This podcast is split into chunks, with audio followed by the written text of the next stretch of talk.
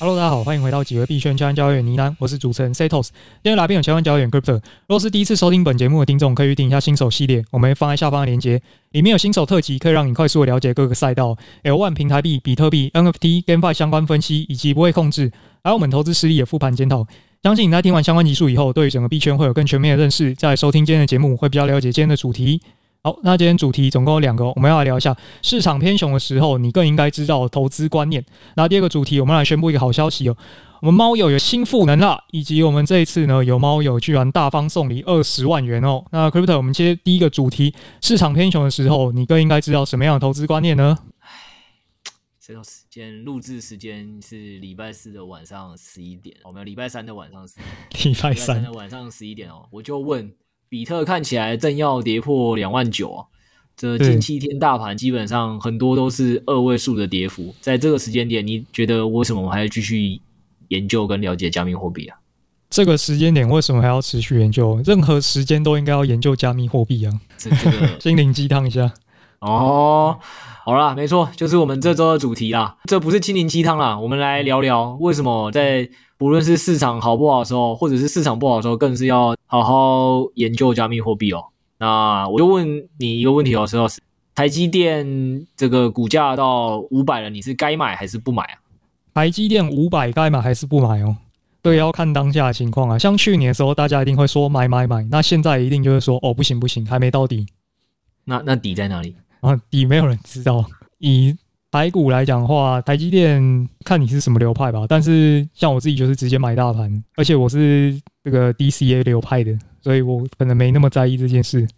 哎，帮听众讲一下、嗯、DCA，可能大家没听过，什么意思？就是去定期定额嘛，那你就不需要管它的这个涨跌。虽然有人也会在币圈这样玩啊，但是我是不确定这样会不会玩到死掉。但台股的话，目前还是有人会这么建议啊。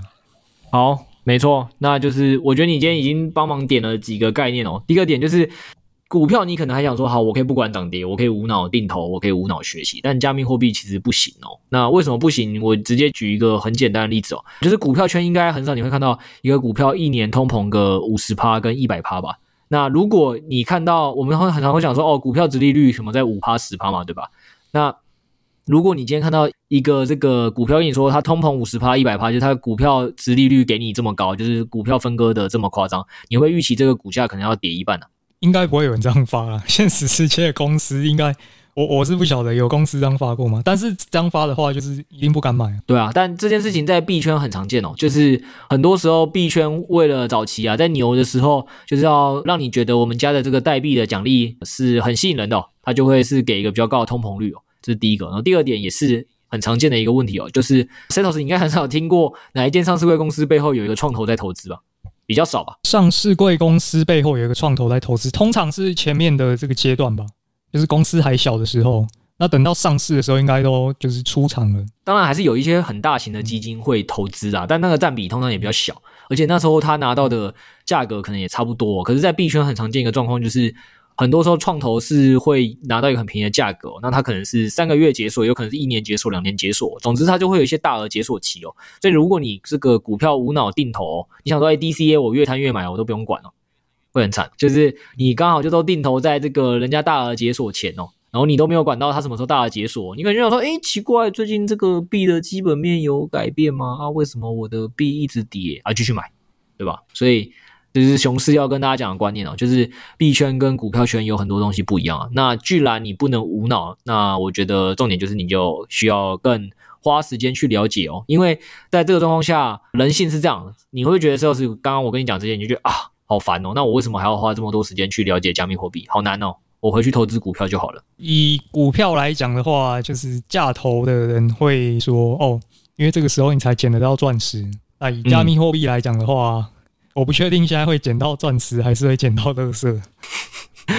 嗯，没错，你就是不知道你捡的是钻石还是乐色，你才更需要花时间去想跟去听啊。因为你如果没有花时间研究，我就问你，加密货币，你先想哦，二零二一年那时候其实五一九不是也跌烂，比特币那时候也是跌到啊。先跟大家讲，今天录制时间是五月十八号，快满一周了。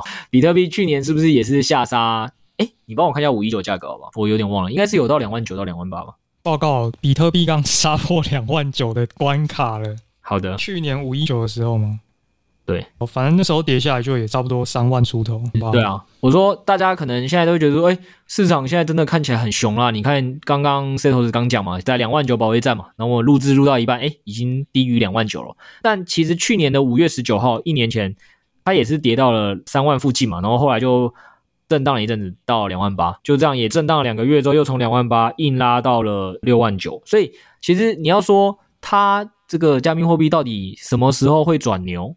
什么时候会转熊？其实你是很难说的嘛，因为其实去年或前年也都有同样的故事，所以在这个如果突然市场慢慢转牛的当下，但因为你这段时间哦，因为熊的时候你就觉得啊好麻烦哦，那你也没动力去看，那你是不是更在这个要转牛的关键时候是你是不敢去持有的，甚至是现在你如果不去学习，那我就问你，哎，今天六老师你觉得 BTC 你现在要不要砍了？早砍了，说实话，早砍了。哦，所以你现在你现在已经没有加密货币部位？现在是对，我现在暂时是空手的。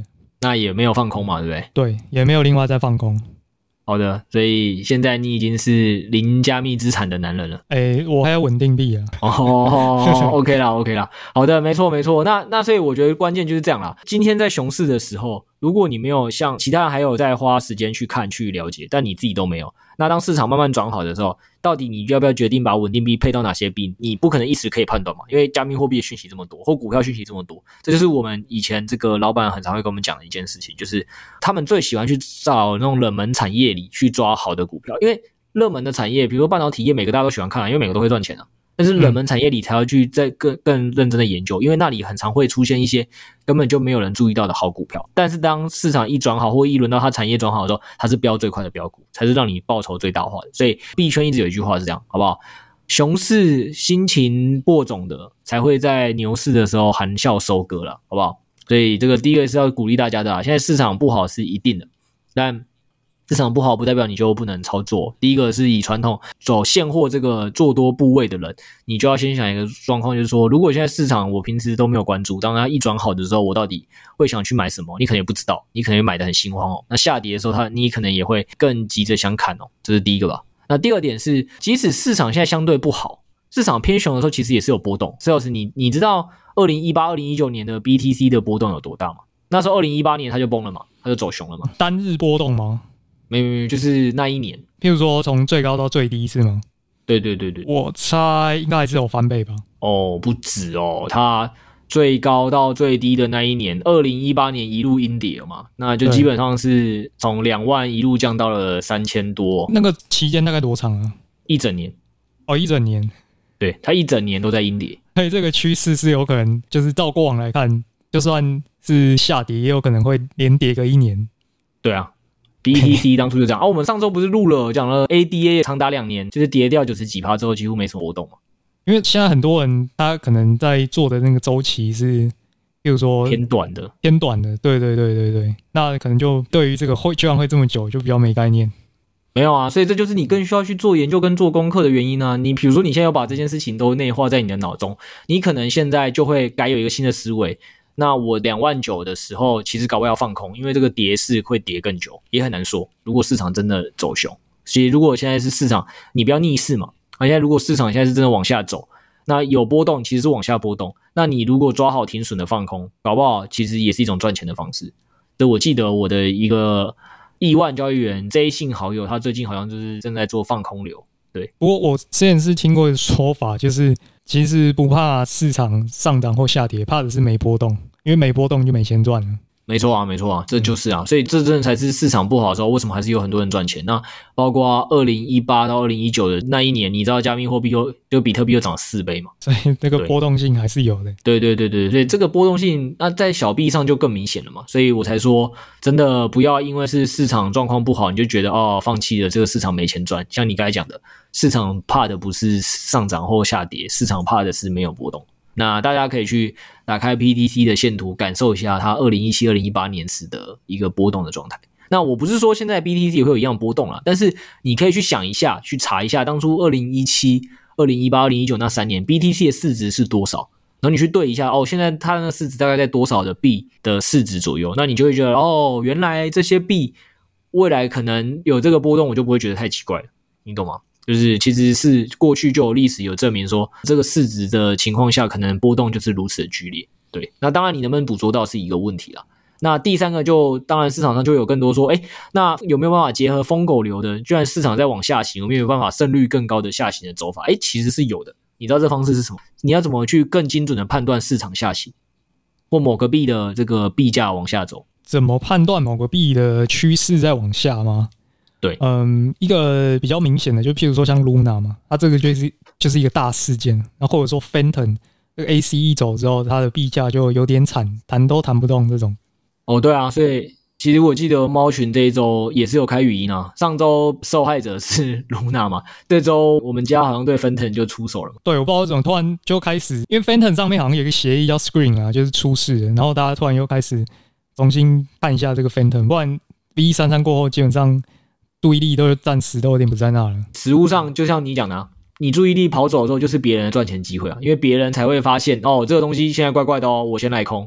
然后当你再发现的时候，就你只是跟空的那个嘛，那你的胜率就比较低了嘛。对啊，对，对，像那个我也是比较后知后觉啊，所以没有跟到这一单，也放过了。对，所以啊，我现在跟你讲一个重点，那一种就是 Phantom 的那个链上或协议出问题的那种，当然一就是你可能要对这个链生态也比较关注，但其实基本面上有一种方法是有机会可以让你在熊市的时候是赚钱的，胜率拉高的。其实就是我刚才前面已经有提过了，加密货币有一个股票圈独有没有的特性。它是有 VC 的大额的代币的，所以你可以去找一下有没有哪一个代币现在是有大额解锁期可以进行放空。理论上那比例就会比较高。那你有没有记得你之前付费 Podcast 就有介绍过一个项目？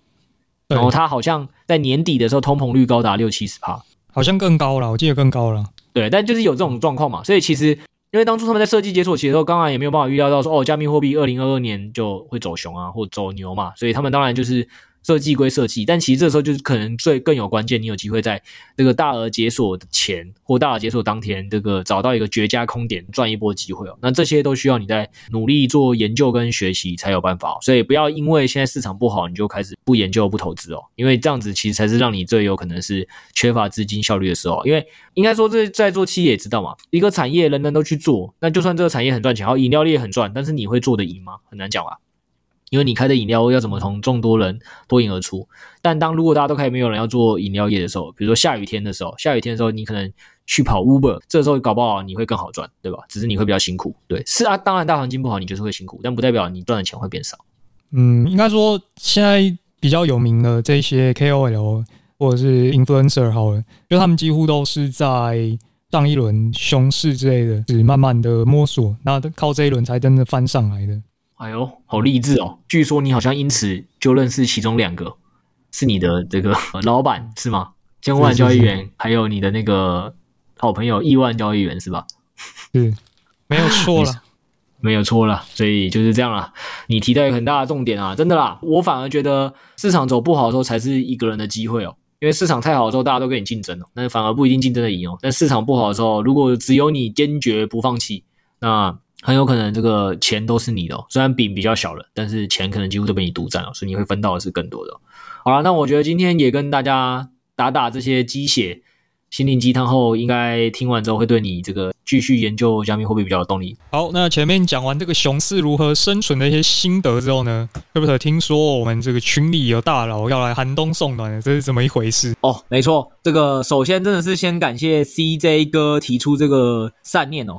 他那时候就在我们社群里艾特了我们说，诶，Crypto，我我们想要回馈社群哦。啊，为什么会想回馈？原因是他在这个这一波 Stepen 也好，或者是 Luna 的这个风险的逃脱上，他都因此算是有受益哦。他觉得说在呢喃猫进群之后学了很多，那他现在其实是一个鞋子大户。那在这个鞋子大户的情况下，他就说他想要鼓励更多的可能零猫的猫友，就是很多的听众的听友，当初也是跟他一样，就是诶听完了我们的 podcast 之后，或者是觉得我们赖群还不错，但是要不要买猫也是会有所犹豫嘛，所以他也是犹豫了一阵子才买了呢喃猫。他想让更多可能正在犹豫，然后对呢喃猫的 FT 有兴趣的人来购买哦，所以他就问说，还是他可以来做一个捐血的活动，就是说他出来捐血，那大家可以在符合条件的情况下。那就可以来抽这个鞋哦。那当然重点就是说，因为鼓励大家要要来买猫学习嘛，所以他就说，那当然是要鼓励呢喃猫的持有者。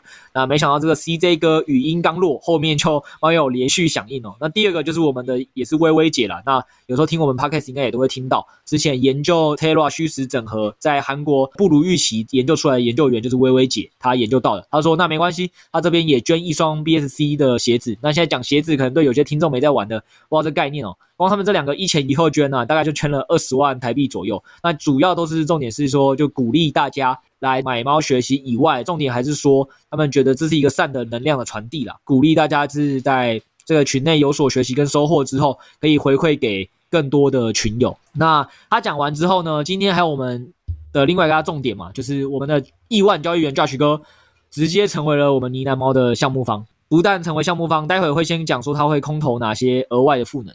那在空投赋能之前呢，他就在这个五月二十号，我们刚好先在社群内部有一场 ANA，他就在社群内部 ANA 的时候直接。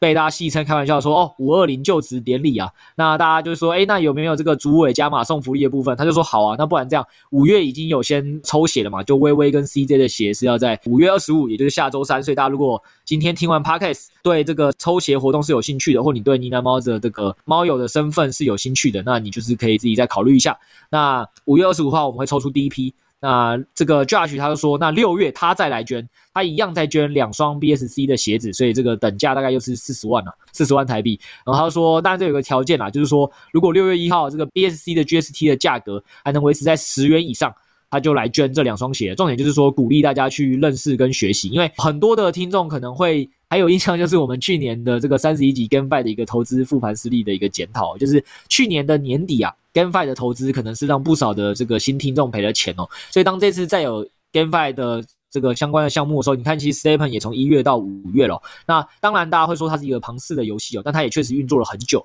那重点这个六 A 还有 Josh，我们这几天跟大家在办熊市的这个投资指南的时候都有跟大家聊到，就是说一个项目它是不是骗局，我觉得很多的时候呢。你还是要自己亲身经历研究或投资，才有办法了解。那就算它真的是一个骗局，也不一定是有问题的哦。重点是你在这过程中，你先学习到了，你到下一次再出现相同的项目的时候，你可能就更知道说，哦，这个骗局你到底要如何避开，或其实它。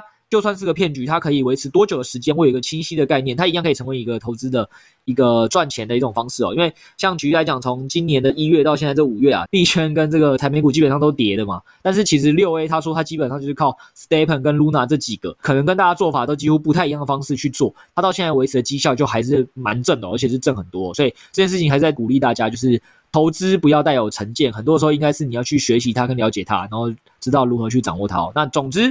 反正就是 CJ、微微还有 Josh 三位猫友跟这个新的项目方，真的很感谢他们为呢喃猫友谋福利哦，然后还有推广这个善的力量。所以只要你是在听完 Podcast 之后，五月二十五号以前你会去买呢喃猫的，就是有可以来参与这个抽奖的一个资格。那再来就是说，哎，五月二十五号以前你没有要买也没没有问题哦。假设六月一号，六月一号 BSC 的 GST 的价格还在十块以上。Josh 还会再捐两双二十万的鞋哦，那就是在鼓励大家可以去多多参与跟去多多了解这些项目了，大概是这样。帮大家总结一下，大概是送出一台国产车的价格了。对对对，这倒是蛮到位的，嗯、因为后来六 A 也有被鼓噪加嘛，他说他应该也会捐两双 Solana 鞋子啊，不过这个就后续再看六月的活动讨论。对，要不要改名什么圈圈功德会算了？哈哈哈哈，没有啦，没有啦，真的也是很感谢。猫友跟大家都是这么的相挺啦，因为完全都不是我们主动去讲嘛，就完全真的都很感谢他们自己主动来跟我们说，他们想要就是推广猫群，然后他们自愿，因为可能真的有在这边有投资赚到一些钱，他们想回馈。那其实我觉得这些都是非常感谢他们啦，没有他们这些人的协助，其实社群也不会可能这么的蓬勃或这么的有能量，愿意去互相分享。对啊，太牛逼了。我有这个抽奖资格，但是我克制自己没有去抽奖。你是怕你又再次成为币圈球爷，害大家输钱是不是？不是啊，我到时候抽到的话，大家就说：“哎、欸，啊，怎么是你抽到？你给我加码捐出来，分母减少了，好不好？嗯、就是你们中奖几率提升了，鼓励大家多多去抽奖。” OK OK，好了，不要不要再讲这这些这么疯魔，我们还是要提醒啊，就是我们现在讲的很多东西，其实都还是有在自己的仓位配置的概念。那就我举我之前跟大家讲的案例嘛，就是我在牛市的时候，其实几乎没有一个加密货币我会配仓位超过自己的总资产的百分之五啦。那现在又有点比较后市不确定偏高偏熊哦，我几乎大概都压在三趴以内啦。就是任何有一个东西出意外，其实对于我来讲不会到我的资产损伤很严重。那我的部位就跟大家分享了，当然大家有自己的风险承受的能力，那就看自己，这没有问题。我们重点还是先讲一下为什么突然找教学出来当项目方好了。没问题教学老板为什么会突然加盟呢喃猫？这个比 S 六力还要牛逼了，请不要这么吹，我相信他没有比 S 六力来的猛。对，哎，现在啦，现在啦，我们很难讲未来了，好不好？那状况是这样啦，其实他也不是突然加盟，他就是被我拜托出来来加盟呢喃猫的啦。那其实这一周的录制也很特别哦，就这一周的录制是五月十九号这一周嘛，就包含一是我们的 Podcast 满一周年嘛，那二就是币圈五一九学习过一周嘛，那五一九这一周大概还是在这个两万九到三万附近哦。那去年也差不多在这个水平了，所以有时候可能外面现在有些不不懂币圈或比较嘲笑币圈人都会有一个迷因嘛，就是币圈人这一年白活了嘛，比特币冲冲上了原点，又掉回原点。但实物上也不是这样啦，因为说真的，这一年真的有很多变化。就从最初是我自己在去年五一九前，我就真的是蛮感谢加密货币，就是协助我算是翻转一下自己生活蛮多的东西嘛。就是包括可能我在投资加密资产前，我是真的也会觉得房价对我来讲是一件遥遥无期的事情。但起码到投资完后，我现在是有余力可以去看房买房，这是一个。所以那时候。最早是跟麦克还有跟你去潜水的时候嘛，就有跟麦克聊了一下，说，诶，他好像最近也是对加密资产有兴趣，要不要跟他分享的同时，我们就录制 Podcast 分享给更多人知道，就是推广这个知识给别人知道，不要让大家都觉得他是诈骗嘛。所以最早就找了麦克嘛。那后来你也是隔周被我找进来嘛。那我打给你的理由也很简单，就是我的朋友跟我反映说，听完了第一集之后觉得，诶。我跟麦克讲话太生硬了，没有像你这么幽默。比如说讲完说，捐三双鞋，你然后你就会回说哦，一台国产车，然后后面就一切也都算蛮顺利的，赖群一直蓬勃发展。然后去年年底，社群内部突然敲碗说要发 NFT，那我自己没有什么，就是没有发行过 NFT 的经验嘛，所以我那时候找了我的交大学长慕天嘛，他已经有发行过 RPF，就问他说能不能协助我们呢喃猫发行哦，所以他就被拜托来来做协助，再加上他说他有 RPF 这个要去经营，所以他没有办法直接。帮我经营跟带领社群哦，所以他说这部分他也是推荐我，我找徐博一起哦，所以那时候 NFT 的项目方，呢喃猫项目方就是我跟慕天还有徐博就出来做了嘛。对，那现在就是说到这个时刻点，为什么会突然要把 Josh 找出来？就原因很简单，现在市场的后市真的不是很确定哦，因为可能大家也会想说，哎，其实去年比特也是从四月六万四千跌到五一九，可能三万多之后，那到七月震荡两个月，还不是又重新攻回了六万九？所以可能有一些人也会觉得说，哎，这也不用这么悲观，可能再过一两个月，币圈就会又再重新再来一次嘛，因为币圈的这个变化真的太快，这也是有可能的。对，但也像我们跟很多的听众。前面几集已经在分享了，就是说为什么我们现在很多时候都会跟大家讲说，你可能要多去看一下过去牛市的时候前十大市值的币的状态，可能没有你想象中的好。那甚至是我们上周跟三猫在分享语音的时候，就是三猫还有人在问的问题是说，诶，他可能都已经看币圈投资已经投到脚麻了，就是他资产配置也都有配置好，但是他没有想到前十大市值的币，比如说阿法浪曲啊、索拉纳这些啊，这些公链币也可以跌到八十趴，那跌成这样，他们都已经不知道该不该换仓哦，或者是不知道这个之后加密货币的投资要怎么进行哦，对。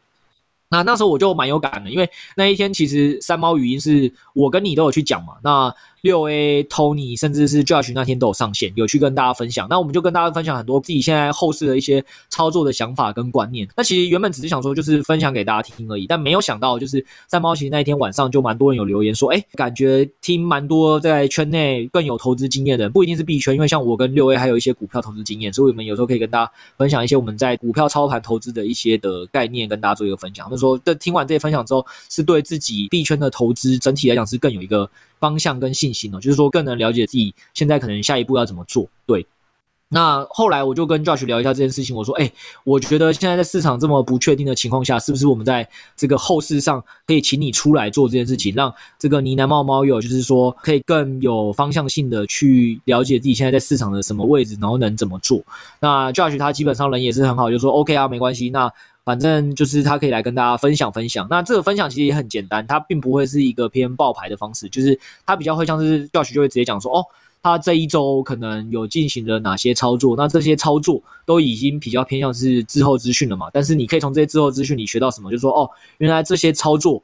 他作为一个是在币圈上一轮牛市算是赚了几百倍的人，他是怎么做操作的？你可以去学习他的一些想法跟思维，以及 Josh 会去讲说，哦，他可能未来几周或几个月也不知道，他目前正在布局哪些产业的赛道的币。他觉得是比较有机会未来会中的论述。那这些东西都主要是让大家可以进行一个学习啦。对，那再来另外一块点就是说，上次三猫那时候问了很多的关于自己手上的有一些部位不知道如何处理的，也很想听听我们的看法。所以这一块其实 Josh 他也比较希望 OK，是愿意跟大家分享他自己怎么看。所以就变成说，未来我们其实也会让大家去在我们的文字区哦，就问说，哎，最近他可能对于某些后事上有一些想法跟疑问。那这些想法跟疑问，那可以请 Josh 他来跟大家一个分享。所以这些 Josh 都 OK 啊。那 Josh 也有特别讲，他说有可能也也有一阵子他不一定是有东西能分享的，因为他就觉得最近是市场可能相。对不稳定哦，他自己也会选择不操作，因为有时候空手搞不好还可以少赔钱哦。等市况明朗之后再投资，我说这完全没问题啊，因为听我 p 开始听久，观众应该都知道这件事啊，就是投资的人不会期待自己二十四小时每周都赚大钱啊。很多时候其实你能观察出来哪些的盘势或哪些的时间点不适合自己，我觉得这反而是更多的没有投资经验的人，他需要去学习跟。内化的一个概念哦，所以你如果跟大家一直分享说你最近都没什么操作，我觉得反而也是可以提醒很多听众说，诶，那为什么可能比较有币圈投资经验的这些前辈都没有在操作的情况下，我自己还在进行一些操作，这到底是安全还不安全呢？我觉得这反而搞不好都会让大家在这个投资上是更有办法去内省跟提升自己的。对，所以廖许就说，OK，那如果是这样的话，他就。是愿意啊，那我也刚刚讲说，那这件事情我们就把它的赋能直接定在一猫吧，因为如果只是三猫的话，可能也很多的听众是没有办法听到，所以未来我们一猫就会新增这个赋能，就是这样，就是 Josh 他会来跟大家每周。进行一个分享，那目前这个时间点是会定在每周日的晚上啊，就是分享一下他自己的操作，以及他为什么最近不操作，那以及回答大家可能看有什么部位上的问题，这一周有留言的，我们他能分享他就会分享。那这件事情当然不会只有 Josh 来做了，就是这事情当然就整个你家猫团队都会一起出来做嘛，就是六 A Tony，然后我跟你嘛都可以，就看谁。谁的提问是我们可能刚好比较有 feel 可以回答，我们就一起回答。所以大概第一个赋能就是这样。那三猫这件事情当然是三猫的支持者，我们有发现三猫支持者是就是风险控制以及这个资产配置观念都相对成熟，因为可能有更多投资经验嘛，对的一群人哦。所以三猫投资者这边就是会延续之前六 A 跟 Tony 已经在做的薯条加大区了，就除了每周的报告导读以外，六 A 跟 Tony 现在已经也会跟大家分享，包括上次我们粉砖看到的六 A 说他要去空 Luna 这件事情，其实就是分享在我们的三猫群哦。那除了平常的这个公告分享以外，其实之前有一阵子，Josh 有蛮多的 App 的打单跟 GNT 的打单的试单，就是他有看觉得，诶，那个量差不多了的时候，他就会留言说，哦，他已经小量进场试单了。那跟大家就是分享，就大家会比较及时的在三猫群做一个交流。那有时候其实也不是 Josh 自己分享，重点不是说是爆单，他更多的时候其实是也想跟大家比较有投资经验的人交流，说，诶，他现在这个时间点做单，但想听一下现在群内其他投资的猫友他是有什么样概念，大家可以互相交流。所以三猫可能就会是偏向更及时的资讯的交流跟双向的一个。一个讨论就是说，哎，现在有什么的币可能是可以试单颗或或可以逃跑的，所以三猫大概是这样。那一猫就是每周会有一次这样子的一个分享，对。那 Datos 你是不是也可以跟大家讲一下说，Josh 哥进来之后，您的新的身份的转换？有 应该猫友最近看我们的粉专都会发现，以前的是很多我们的文章的一些重要内容的截图跟导读嘛，然后配上一张精美的这个设计图。但最近好像粉专的迷音图多了一点，是不是您做了什么呢？因为现在 Josh 哥入主嘛，那我们自己也有做一些调整啊。过往我们可能在 FBI 区跟 Twitter 这些对外宣传管道上面，可能都是比较针对猫友的。那观点输出的部分可能比较多留在猫群。那我们可能觉得这样子有点可惜啊，因为对于整个猫群的认识跟这个价值的提升，可能还是要让大家都更有感一点。所以现在会多去做一些曝光的这这样的动作。对啊，会有这样调整，其实也是考量两件事啦。第一件事情就是市场现在相对偏熊嘛，所以在币圈注意力跟流动性都在下降的时期哦。我们当然是希望猫友可以在我们这个环境里是舒服的学习啦。那需要他舒服的学习，如果 FT 的价格迅速的下跌，当然大家学习起来会比较痛苦，所以。我们现在在做的事情就是说，大家可能也会开始陆续发现，我上周有去新加坡的一个线上演讲。那我们这周三其实是有去扎群做 A N A，然后我们下周跟下下周其实也都敲到了一些股票或 NFT 社群的大社群，去他们那边进行 A N A 跟演讲。那在做的其实这一切都是希望让更多以前还不知道呢喃猫的人，他现在可能可以听我演讲，或者是六 A 演讲，或者是 Setos 去演讲之后，诶，更认识呢喃猫群。那认识了呢喃猫群之后，如果他真的有兴趣，他肯定会来买呢喃猫嘛。那呢喃猫的流动性就会相对的比较好。那目前这件事情，我们当初只是这样想啦，那也还算幸运啦。就是说，起码以这一两周演讲的效果来看，呢喃猫价格又是又回到了将近二一左右啦。所以就是说，经过了这个市场的偏熊后，呢喃猫价格是有还有维持在那边啦，就是也蛮感谢的。那我们也不能确保说未来呢喃猫价格还可以一直都都是这么的稳定啦，这我们不太确定。那反正能做的事情就是，我跟 Setos 未来就会去对外接洽更多的可能演讲的单位去进行一个演讲，去进行分享。那最好是能让越来越多的人能。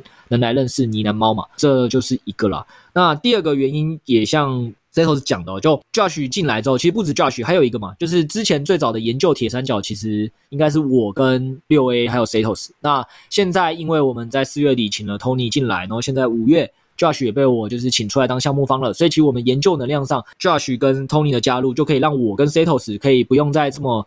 一百趴都都是放在研究跟产品的输出上，我们有更多时间可以出来去外面做其他事情，所以在这个 DC 社群的内部的回复啊，跟一些粉砖的经营上啊，Setos 就有更多时间可以去做。那我这边就会去做更多关于对外演讲的部分。那另外一部分的点也是这样，就是说之前呢喃猫社群这一年这样走过来，大家也知道，我就陆陆续续拜托了很多人进来帮忙嘛。那现在包括。呃，最早期是拜托 Setos 进来做一个幽默担当，没想到现在就变成一个研究员，那现在又变成一个 社群行销的一个这个 head，就是身份一直在变化。那也是感谢他一直在社群在不同时期需要的时候在做不同的事情，像 Josh 的进来，然后这些，然后还有当初慕天跟徐博进来协助发行 NFT 哦，那这些东西都很感谢大家的协助。那因为慕天跟徐博其实他们在。自己都还原本在拜托进呢喃猫发行前都有自己的公司了。那今天 Josh 跟 Tony 的加入之后，就可以让慕天跟徐博就不需要再把这么多时间全部压在呢喃猫身上，因为。做的项目方其实真的比较辛苦，就是大部分你醒着的时间都需要去思考，就是跟协助回复呢喃猫的各种问题，跟以及去对它的未来的发展方向进行一个布局嘛，跟策划，所以实际上就会会吃掉很多时间了。那让他们退下项目方重担之后，回归到原本的猫友的身份，其实在这个压力上就也可以不用这么大，有更多时间回回到他们的公司。那这其实社群内部也都已经知道，他们是礼拜五也都在社群内部帮他们办过了欢送会了嘛。未来这个徐博跟慕天还有徐博的那个。员工管猫三个都会变成是在一猫的那边跟大家语音聊天或文字回复的猫友了，就是有空都再来聊聊。但呃，平常可能他们就可以回去他们原本的公司发展，这样对。所以大致上呢喃猫的这一系列变动就是这样了。重点就是也是跟大家讲一件事情啊，为什么故意在 Podcast 间跟大家分享这个？就是大家都说观察一个项目就是。看他牛市有没有炒币，我们是没炒，没有炒到啦。但是熊市有没有努力建设，可以看出来一个项目方有没有用心了。那也是跟大家报告说，即使币圈市场后续的不确定性是越来越高的哦，那我们为了陪伴你男朋友这个穿越牛熊哦，那我们就是会在每一个时期社群需要的时候，就是努力进行调整。对，那当然年底甚至是明后年，我们都还有一系列更多的东西是预计要推出的啦。所以就是要让大家放心，就我们熊市还是有在努力建设。对，那包括我跟 Josh，其实未来正在筹划一个东西，就是可能下个月或下下个月大家就会听到吧，是一个市场上目前可能也比较少听过的一个很酷的一个新的企划跟专案哦。那就请大家再敬请期待。这样，好，反正我们现在有 Josh 哥主权基金的入场了，相信呢喃猫可以越来越好。好，一起努力。聊什么四年？这什么下一轮牛市？干，Josh 哥一进来两年，搞不好直接就飞天了。太好了，太好了！不知道到底是呢喃猫先屠了问，还是你的资产先归零了？好不好？我们再继续看下去。那今天就也时间关系啦，嗯、你要不要就是再跟大家工商一下我们这一周的付费 Podcast？好呀。那它的内容，因为其实是六 A 跟 Tony 很认真去特别去撰写的，是熊市的赚钱的。套利机会，稍微讲一下这一周的这个付费 p a c k s 内容哦。上一周 Luna 整个带崩大盘的关系啊，相信很多人可能资产都有蒙受一些损失。那我们反过来想，有没有办法在这个时候，在这么糟的情况下去找到一些获利的机会呢？那所以我们这一周的付费 p a c k s 内容就是要来整理。我们到底在这一周过去看到了什么？当下一次崩跌的时候，我们是否可以找到这些获利的机会呢？包括我们看到这个 USDT 它有脱钩了，那大家都在恐慌的时候，我们能够做些什么？那 Luna 在下跌的时候，我们能做些什么？NFT 在下跌的时候，我们能做些什么来从中找到一些获利的机会？那这是我们本周付费 p o c a s t 的内容。太神奇了吧？怎么感觉什么样的币圈的投资者都被你 cover 了？那 今天因为时间关系，我们就跟大家说拜拜喽。那如果你喜欢我们节目，记得在下面五星留言加好评。另外，如刚所述，我们现在有订阅 Podcast 内容，每周一篇精华文章以及三十分钟的音档导读，让你获取更多知识。人生没有一个熊市，怎么样让资产翻身呢？所以我们要持续的研究学习。那最后，我们现在有公开的赖群跟 DC 群，大家可以加入，一起来讨论熊市怎么样自保生存，或让我们一起活到下一个牛市哦。好，大家晚安。好，大家晚安，下次见，拜拜。